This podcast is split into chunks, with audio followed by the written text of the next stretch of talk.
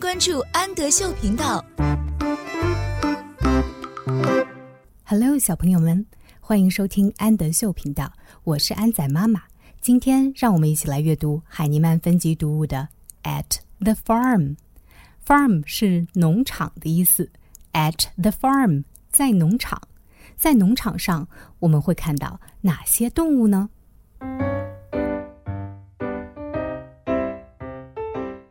？A cat is at the farm。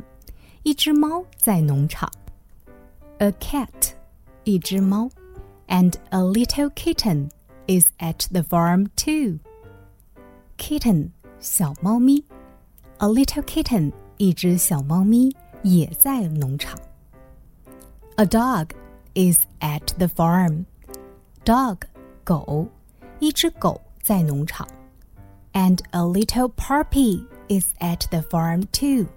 Puppy 是小狗，一只小狗也在农场。A duck is at the farm. 一只鸭子在农场。And a little darkling is at the farm too. 鸭宝宝，小鸭子，darkling，一只小鸭子也在农场。The pig is at the farm，猪在农场。 And the little piglet is at the farm too.